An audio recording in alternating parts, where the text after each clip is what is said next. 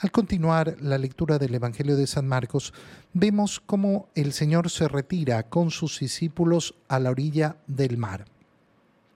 Después de las escenas que hemos visto, donde los fariseos lo, eh, comienzan a interrogar, eh, en primer lugar, sobre por qué tus discípulos hacen lo que no está permitido en sábado. Después lo estaban espiando en la sinagoga el sábado para ver si curaba a uno que tenía tullida una mano.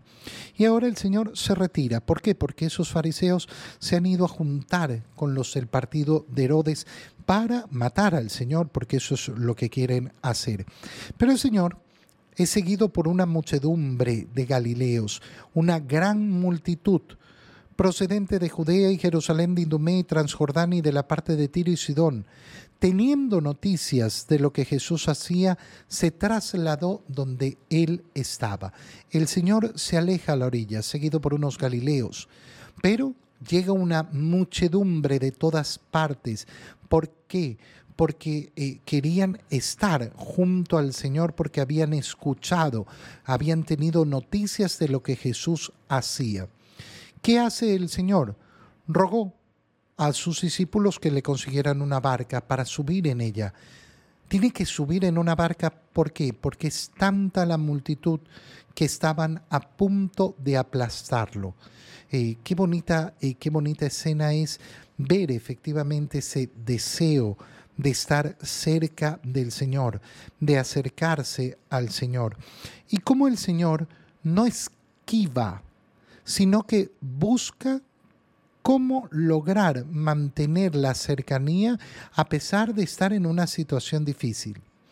Oye, el Señor podía haber agarrado y haber dicho, consigamos una barca y me largo de aquí pero no quiere una barca para largarse de ahí. Quiere una barca para poder subir y poder seguir enseñando, poder seguir estando junto a esa multitud que estaba a punto de aplastarlo. Jesús, nos dice el Evangelio, había curado a muchos, a muchos eh, de manera que todos los que padecían algún mal se echaban encima para tocarlo, la necesidad de la sanación que ofrece el Señor y que hoy tenemos que seguir buscando. Sanación eh, física, sí, cuando hay las enfermedades uno busca al Señor, pero sobre todo esa sanación espiritual que es tan profunda y tan necesaria. Eh, hay tantos, tantos traumas, tantos dolores del alma, tantas heridas acumuladas a lo largo de la vida y hay que buscar al Señor para sanarlas. A veces andamos buscando eh, cualquier cosa mm, que nos ofrezca sanación. Hermanos, es tan sencillo como acercarse al Señor y pedirle, sáname, sáname. Sana los problemas que causan en mí los pecados, que causan en mí los comportamientos que no son correctos, que, causan en mí las disposiciones que, eh, que, hacen que me lleve mal con los demás, eh, esa ira que tengo, eh, tengo en mi corazón, esos resentimientos.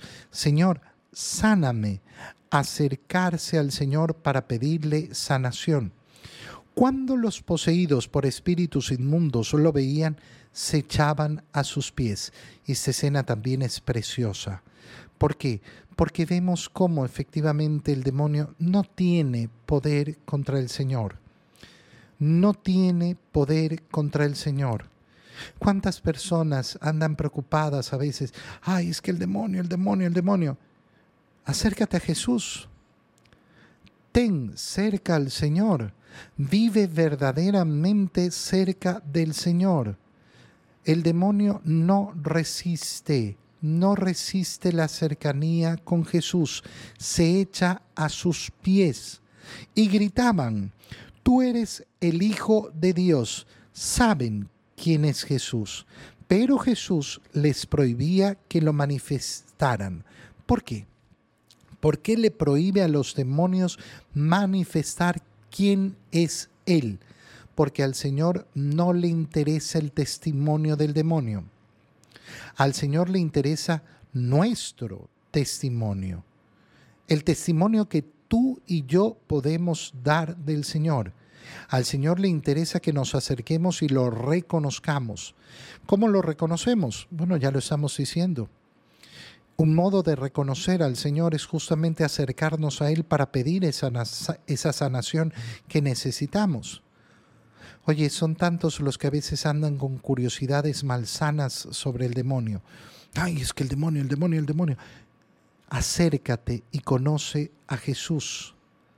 Acércate y conoce a Jesús. No necesito conocer lo oscuro, no necesito conocer al demonio, no es para defenderme, no necesito hacer ninguna tontería. Lo que necesito es siempre estar más cerca de Jesús.